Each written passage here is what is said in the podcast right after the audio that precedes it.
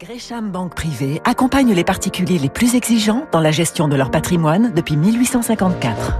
Bonjour David. Bonjour Renaud. Emmanuel Vargon, la ministre du Logement, a été au, au cœur d'une polémique ce week-end suite à ses déclarations sur les maisons individuelles. Oui, alors faut écouter les mots. hein. La maison répond à une recherche de confort, d'espace extérieur à soi, à la volonté de faire du logement son concon, mais nous sommes face à une urgence climatique qui ne se négocie pas. Nous devons l'affirmer de façon claire. Le modèle de pavillon avec jardin n'est pas soutenable et nous mène à une impasse a déclaré la ministre en fin de semaine dernière.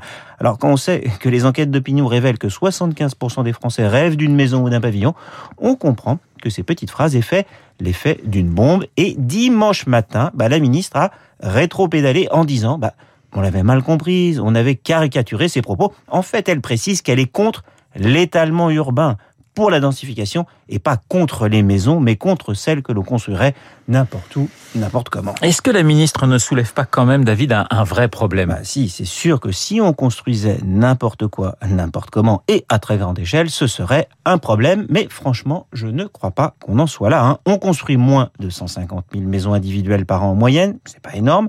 Et la construction et l'urbanisme sont hyper encadrés. La France, c'est le temple de la bureaucratie avec des PC et des PLU. On ne peut pas faire n'importe quoi et depuis des années, on lutte efficacement contre l'étalement urbain en favorisant les maisons mitoyennes ou les zones pavillonnaires.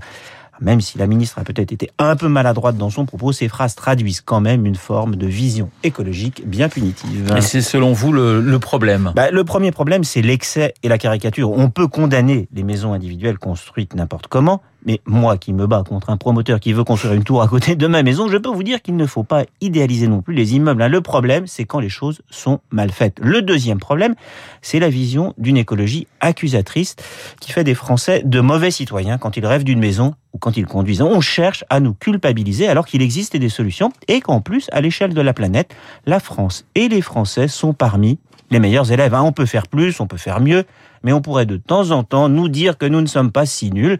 Nos nouvelles maisons sans chaudière au fioul et bien isolées, nos voitures électriques rechargées à l'électricité nucléaire décarbonée, ce sont des solutions pour concilier contraintes écologiques et aspirations individuelles. Enfin, il faut que les politiques arrêtent peut-être avec le faites ce que je dis, ne faites pas ce que je fais. Car Madame Vargon habite, elle, dans une maison individuelle en région parisienne et a priori, elle n'a pas prévu de la raser pour en faire un bel immeuble. Voilà, étoc, hein, David Barrault qui a mené son enquête. Merci David, son décryptage comme tous les matins sur l'antenne de Radio Classique. Dans quelques secondes, le journal